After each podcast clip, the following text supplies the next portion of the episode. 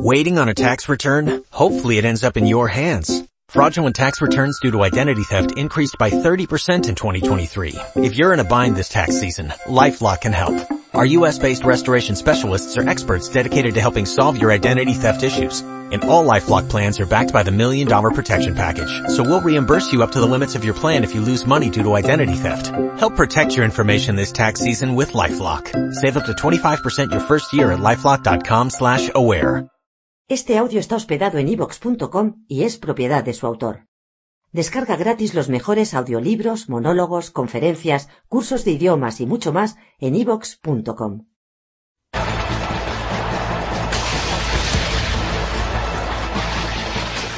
Muchos de los aviadores de hoy en día reconocen que los helicópteros son las únicas máquinas realmente capaces de volar libremente. El helicóptero que recibió el nombre de El Ángel de la Guarda durante la Segunda Guerra Mundial se ha convertido en el aparato más versátil de nuestro sistema aéreo. Los helicópteros transportan a las personas más famosas e influyentes del mundo. A los bomberos aéreos que extinguen algunos de los peores incendios forestales.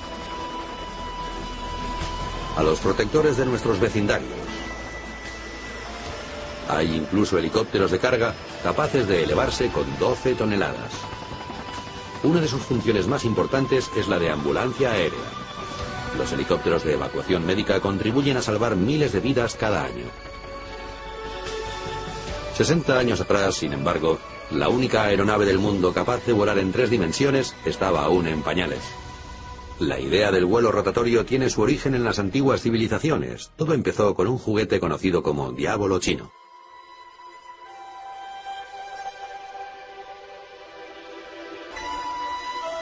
A su paso por Europa, el diablo chino rápidamente fue objeto de la curiosidad popular. En 1463 incluso fue representado en varias pinturas, entre ellas La infancia de Cristo, donde aparece Jesucristo con uno de estos juguetes en su mano. Poco después, en 1483, el primer diseño conocido de un helicóptero fue realizado por uno de los teóricos más famosos del mundo.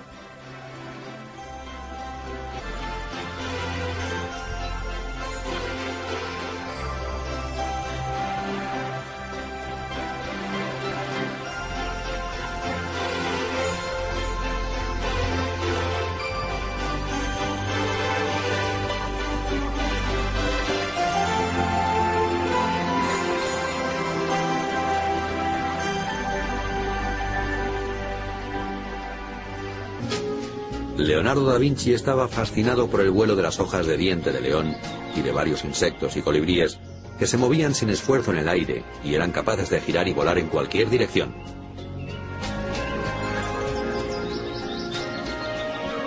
Pero sin una fuente de energía suficiente para levantar a un hombre, la idea de cualquier vuelo mecánico sería como un sueño durante siglos. Con la llegada del siglo XIX, muchos visionarios realizaron esquemas para una aeronave rotatoria. Sin embargo, la mayoría estaban basados en la fantasía más que en la realidad. En 1840, un científico inglés, Sir George Cayley, empezó a abordar uno de los primeros obstáculos asociados con el vuelo rotatorio, la neutralización del par motor.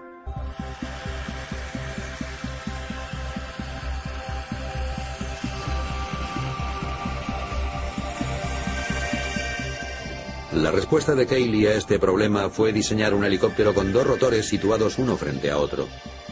Cada rotor giraría en dirección opuesta respecto al otro para neutralizar las fuerzas de par motor entre los dos. Pero Cayley nunca llegó a construir su aeronave rotativa. Sabía que una máquina de tamaño real basada en ese diseño nunca se levantaría del suelo. Varios años más tarde, en 1860, un ingeniero francés, Viscount Gustave de Ponton-Amécourt, estaba decidido a demostrar al mundo que el vuelo rotativo era posible. Damecourt construyó una aeronave rotativa en miniatura que utilizaba un nuevo método para neutralizar el par motor.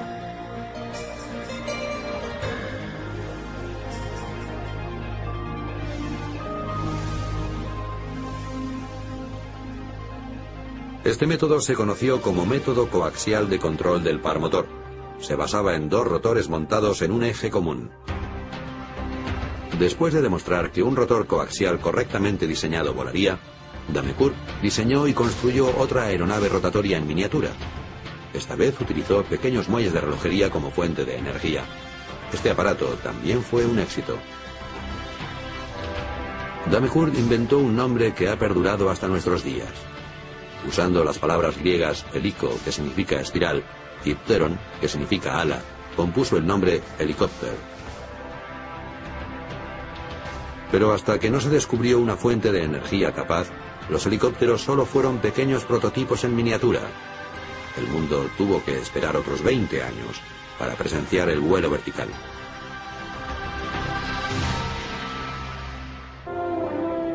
En el siglo XIX hubo muchos intentos fallidos de diseño y construcción de aeronaves de alas fijas y de alas rotatorias. Sin embargo, estos fracasos no se debieron a la falta de conocimientos de aerodinámica.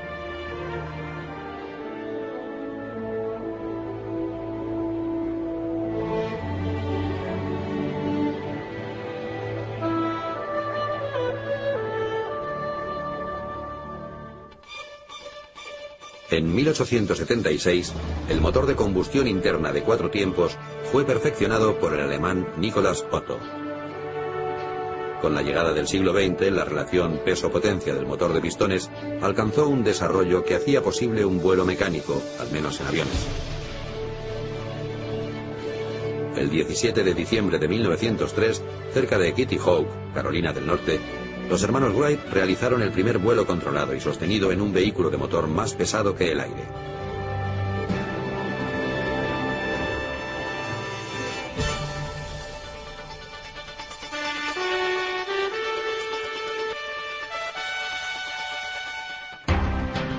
El 29 de septiembre de 1907, el pionero francés de la aviación, Louis Breguet, se convirtió en el primero en elevarse del suelo verticalmente. Él y su aeronave se mantuvieron durante un minuto a la altura de dos pies.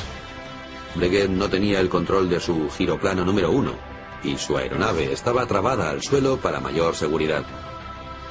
El 13 de noviembre de 1907, otro ingeniero francés, Paul Cornu, haría también historia en la aviación.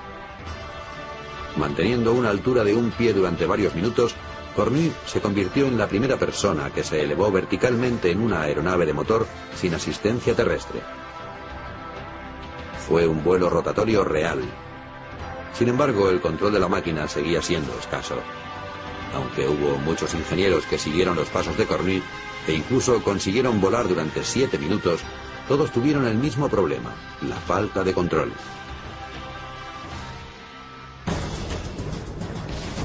Por otro lado, en los años 20, los aviones del Servicio Aéreo del Ejército de los Estados Unidos realizaban ya sus primeros vuelos a escala mundial. Parecía que la tecnología del helicóptero había quedado atrás respecto a la del avión. En 1925, un ingeniero español, Juan de la Cierva, recuperó la idea del helicóptero para desarrollarla. Su invento, un nuevo tipo de aeronave, el autogiro.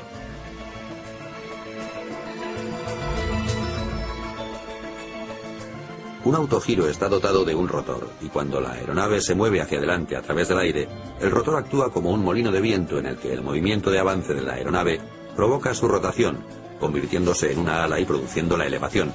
Pero el movimiento hacia atrás del autogiro está producido por un propulsor muy similar al de un avión. Un autogiro, sin tener una elevación demasiado vertical en sus despegues, aunque sí en los aterrizajes, podía mantenerse en el aire gracias a la propia inercia de la rotación, y en muy poco espacio posarse delante de todo el mundo. Esta era una capacidad a la que se recurría especialmente en las exhibiciones aéreas. Este método de aterrizaje está basado en el mismo concepto que adoptaría un helicóptero moderno en caso de fallo del motor. En los años 20, Juan de la Cierva demostró al mundo que para un aterrizaje seguro en helicóptero no era necesaria potencia alguna de motor, ni pista de aterrizaje, solo un espacio suficiente para la nave. La clave de la estabilidad del autogiro de De la Cierva fue el descubrimiento de un fenómeno solo presente en aeronaves de alas rotatorias, la asimetría de elevación. De la Cierva tuvo el mismo problema que muchos diseñadores de helicópteros. Sus aeronaves volcaban antes de elevarse del suelo. Esto sucedía porque las aspas de los rotores eran rígidas. Las aspas rotatorias nunca generaban la misma fuerza de elevación equivalente a sus revoluciones, y eso causaba un desequilibrio en la subida.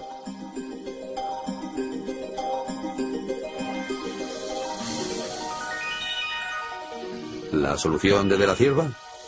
Uniendo cada aspa mediante bisagras, las dotó de capacidad para moverse a proa y a popa y arriba y abajo. Esto permitiría que las aspas del rotor encontrasen su propio camino en el aire.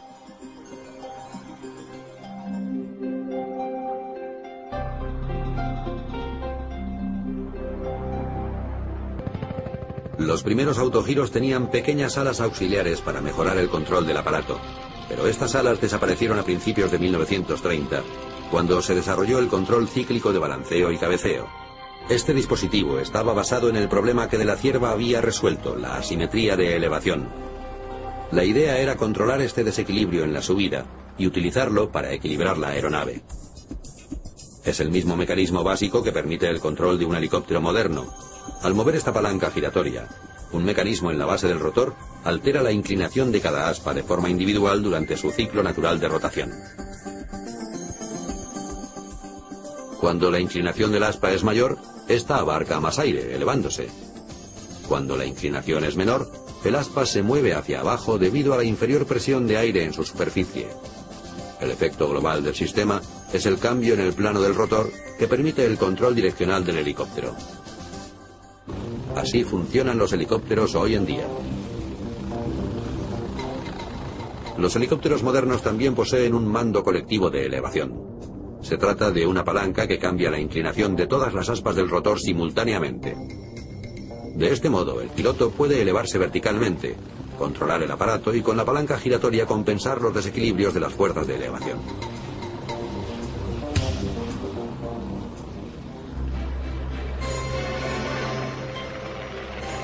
Gracias a estos desarrollos tecnológicos de los años 30, el autogiro tuvo un gran éxito. El diario Detroit Press usaba uno para situar rápidamente los reporteros en la escena de los sucesos más importantes. El Servicio Postal de los Estados Unidos inició por entonces los vuelos de prueba para sus entregas, e incluso hubo demostraciones en la Casa Blanca para el presidente Hoover, que dijo del autogiro, es el mayor logro de la aviación. Harold Pitcairn, que obtuvo el permiso legal de De la Cierva para construir autogiros en los Estados Unidos, creyó incluso que en un futuro los autogiros podían sustituir a los automóviles. Diseñó el vehículo Pitcairn Roadable e hizo una demostración en las calles de Washington, D.C. Las ilustraciones de los carteles de promoción de su aeronave representaban el sueño de Pitcairn de que hubiese un autogiro en cada garaje.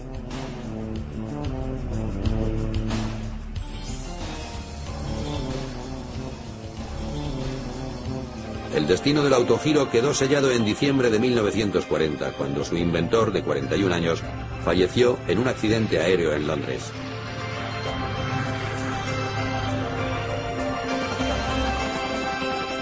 A pesar de ello, con las soluciones aportadas por De la Cierva al autogiro, se abrió el camino para el actual helicóptero. El mundo no tuvo que esperar demasiado. Dos hombres trabajando por su cuenta estaban a punto de llevar al helicóptero a la era moderna.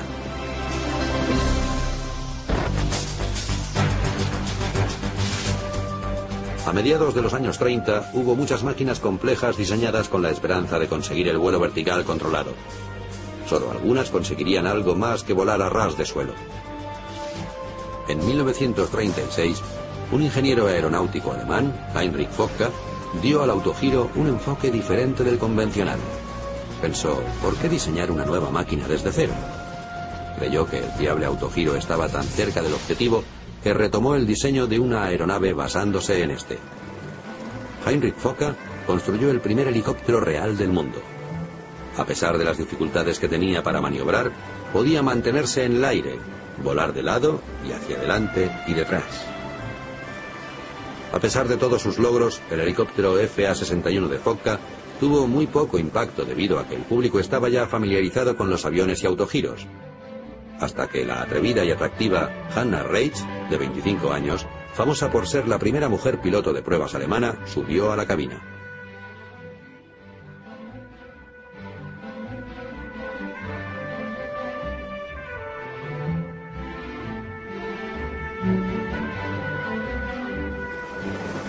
En febrero de 1938, Reich realizó demostraciones del helicóptero de Foca en el estadio berlinés de Cavernus Deutschlandheim, cada noche durante dos semanas.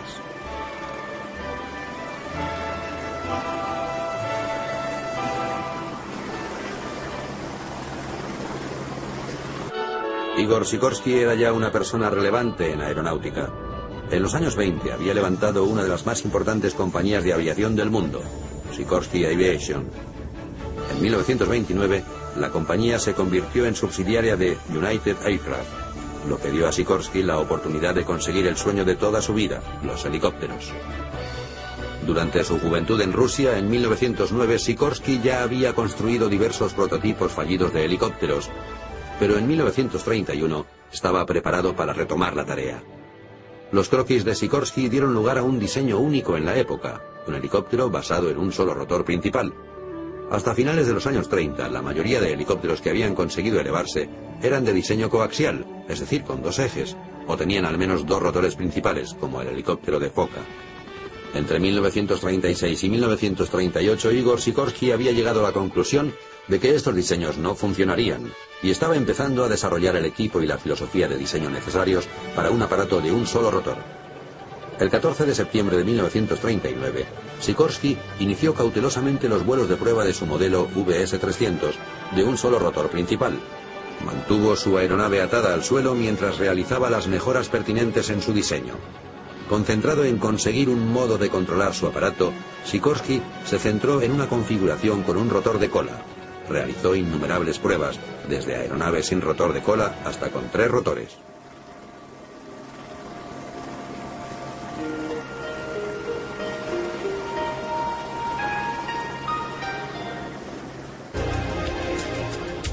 El rotor de cola se controlaba y aún se controla mediante los pedales del piloto. Cuando éste quiere girar el helicóptero a la izquierda, presiona el pedal izquierdo que disminuye el ángulo de las aspas del rotor de cola, lo que permite que el fuselaje gire hacia la izquierda. Al presionar el pedal derecho, aumenta la inclinación de las aspas del rotor de cola, causando un aumento de su tracción aérea y una compensación de las fuerzas del par motor, de manera que la aeronave gira a la derecha. Para Igor Sikorsky la creación de este diseño en 1940 no fue una casualidad.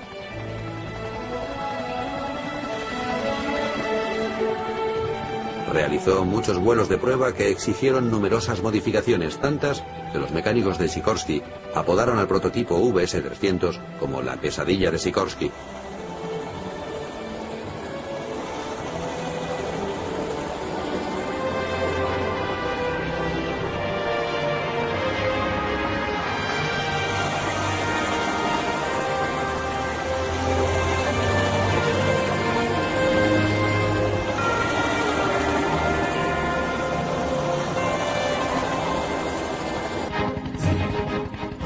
S-300 de Igor Sikorsky fue el primer helicóptero que alcanzó el éxito en América.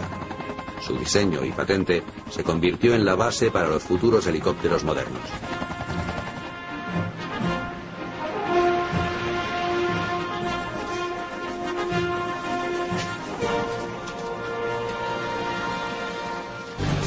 Hacia el final de la Segunda Guerra Mundial, unos 400 helicópteros Sikorsky ya habían salido de las líneas de montaje. Los líderes militares pensaron primero en el helicóptero como una herramienta de exploración, pero el helicóptero demostró rápidamente que era capaz de mucho más. Durante los últimos años de la Segunda Guerra Mundial, muchas víctimas fueron rescatadas de lugares solo accesibles en helicóptero. Los militares estaban impresionados por el potencial de salvar vidas de esta nueva máquina. El helicóptero había demostrado que podía ser una aeronave realmente útil, un ángel de la guarda de hélices rotatorias, con los años se convertiría en eso y mucho más, tanto en tiempos de paz como de guerra. Los pioneros del helicóptero tuvieron todos una cosa en común. No había un camino a seguir. La mayoría de los primeros diseños estaban basados en la intuición.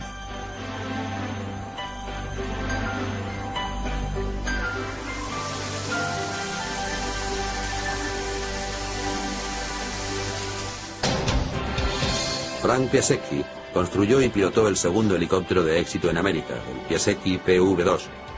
Al igual que Igor Sikorsky antes que él, los primeros vuelos del Piasecki estuvieron asegurados desde tierra.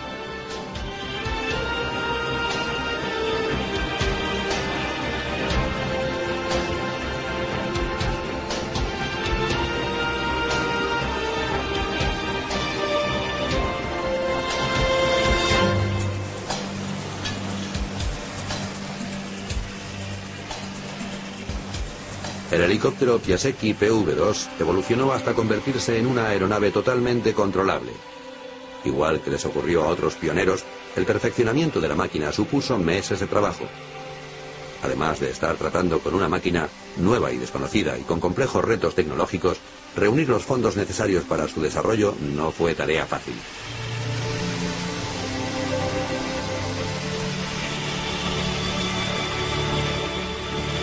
Cuando las nubes de la Segunda Guerra Mundial empezaron a despejarse, más de 50 compañías estaban trabajando ya en el desarrollo de helicópteros, esperando conseguir financiación del gobierno.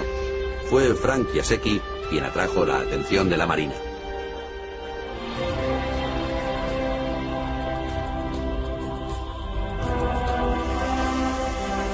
Piasecki construyó diversas variaciones de helicópteros de dos rotores. Poco después de la Segunda Guerra Mundial, ya los utilizaban Marina, el Cuerpo de Marines y los guardacostas. Sin embargo, hacia agosto de 1950, las Fuerzas Armadas se encontraron con la desesperada demanda de cientos de helicópteros en una guerra que nadie esperaba. Los helicópteros eran usados para evacuación médica y empezaron a utilizarse en el rescate de pilotos que habían sido abatidos más allá de las líneas enemigas. Al principio, la mayoría de helicópteros en uso eran del modelo PV-3 de Frank Piasecki, vulgarmente conocidos como las bananas voladoras. También se usaban los helicópteros S-51 de Igor Sikorsky. Sin embargo, para desempeñar funciones de evacuación médica se requería un helicóptero ligero y más pequeño. El diseño fue obra de un joven inventor, Arthur Young, que trabajaba para la famosa Corporation Bell Aircraft. El joven Young construyó el tercer helicóptero más famoso de América, el modelo 30 de Bell.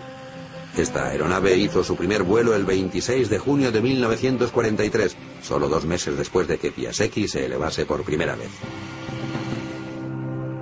Después de dos años de desarrollo y de diversas mejoras, Arthur Young voló con el helicóptero Bell 47. El Bell 47 se convirtió en un símbolo de esperanza para los soldados americanos en la guerra de Corea. Pronto se convirtió en compañero imprescindible de las unidades choque y de los hospitales de campaña.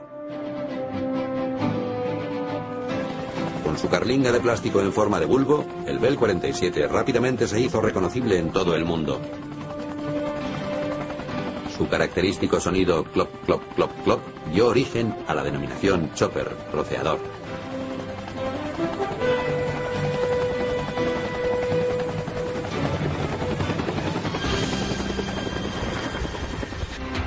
1953, la guerra de Corea había terminado. Los helicópteros pronto se convirtieron en algo más que máquinas de exploración y rescate. Llegaron a ser un arma de guerra en un conflicto que fue conocido como la Guerra de los Helicópteros. Sin embargo, el encaje entre tropas y helicópteros en Vietnam aún se haría esperar. En la práctica, todos los helicópteros utilizaban motores de pistones que debido a su peso y dimensiones resultaban poco estables y resistentes. Al aumentar de tamaño, estos motores ocupaban demasiado espacio en la aeronave y a duras penas podían elevarse a sí mismos con la carga necesaria para el vuelo. En consecuencia, los militares adoptaron el motor de turbina. Se trata de una fuente de potencia que en los años 50 se encontraba aún en fase experimental. En los años 60, después de una serie de mejoras, el motor de turbina se fabricaba ya masivamente.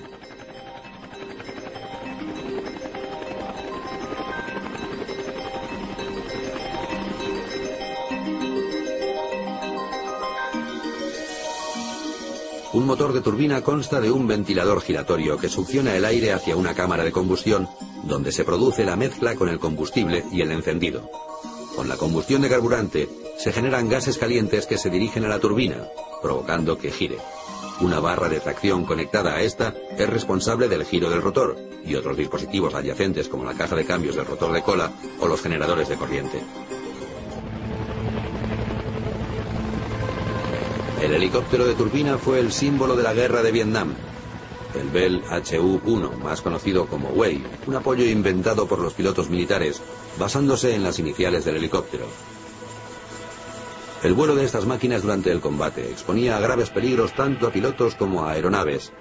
Durante el rescate de soldados heridos, a menudo en las líneas enemigas, los helicópteros se convirtieron en grandes objetivos móviles para el enemigo. Sin embargo, nada era más apreciado por las tropas americanas que luchaban en zonas pantanosas o parajes similares que el Bell HU-1. El Way era considerado un ángel de la guarda, una de las máquinas de guerra más respetadas.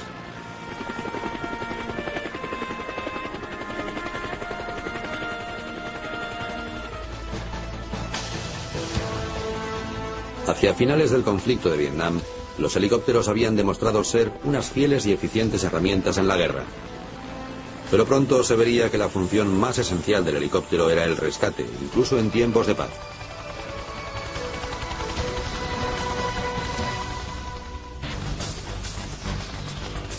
Veinte años después del nacimiento del primer helicóptero moderno, este ya era tenido en cuenta por todo el mundo.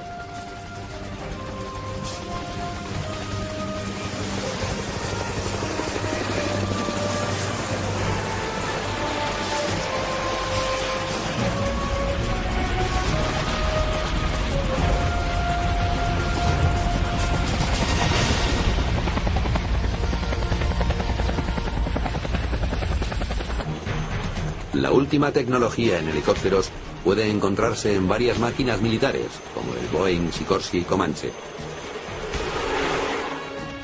Esta máquina indetectable por el radar puede volar a velocidades de hasta 320 km por hora y ejecutar giros sobre sí mismo en 4 segundos y medio. El Comanche es capaz de volar lateralmente o hacia atrás a 112 km por hora, mientras el piloto usa su radar de última generación o los sensores de infrarrojos. En segundos, los ordenadores del Comanche pueden detectar una posición de batalla a millas de distancia, seleccionando todos los objetivos enemigos, incluidos tanques, camiones y otros helicópteros. Mientras muestra los objetivos para su identificación por parte de la tripulación, el sistema selecciona el arma más adecuada para neutralizar cada blanco, ya sea utilizando sus propios sistemas de armamento o enviando información codificada a otros comandos aéreos o terrestres. De todos modos, la faceta civil de la tecnología del helicóptero no deja de ser muy importante. Los helicópteros están siempre preparados para nuestra seguridad y beneficio. Mucha gente no se da cuenta de que una de las funciones del helicóptero en un área metropolitana es que constituyen parte del programa de emergencias en caso de siniestro o catástrofes. Los helicópteros pueden llegar a cualquier zona para ayudar a la comunidad, y lo que permite además considerarlos como servicio comunitario.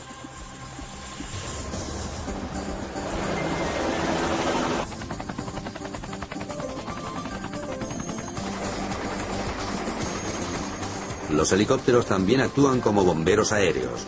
Pueden acceder a suministros de agua pequeños mucho mejor que los hidroaviones.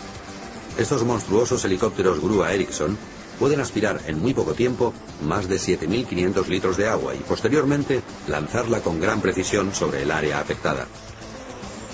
Por otra parte, sin estas grúas aéreas, muchos proyectos industriales tendrían un coste superior en millones de dólares. Su impacto ambiental es mínimo, ya que no es necesario construir carreteras para trasladar materiales de construcción. Los helicópteros grúa Ericsson son de gran ayuda en la construcción de líneas de alta tensión, transporte de leña y traslado de maquinaria pesada. Esta unidad es uno de los primeros helicópteros no tripulados desarrollado para la policía y el ejército. Este Sikorsky Rotorcraft Lleva un solo rotor principal protegido en el centro de la aeronave. Puede desempeñar gran variedad de funciones, incluyendo la filmación en directo y la transmisión a una estación base segura y aislada. Los helicópteros no tripulados pueden convertirse en algo común en un futuro próximo.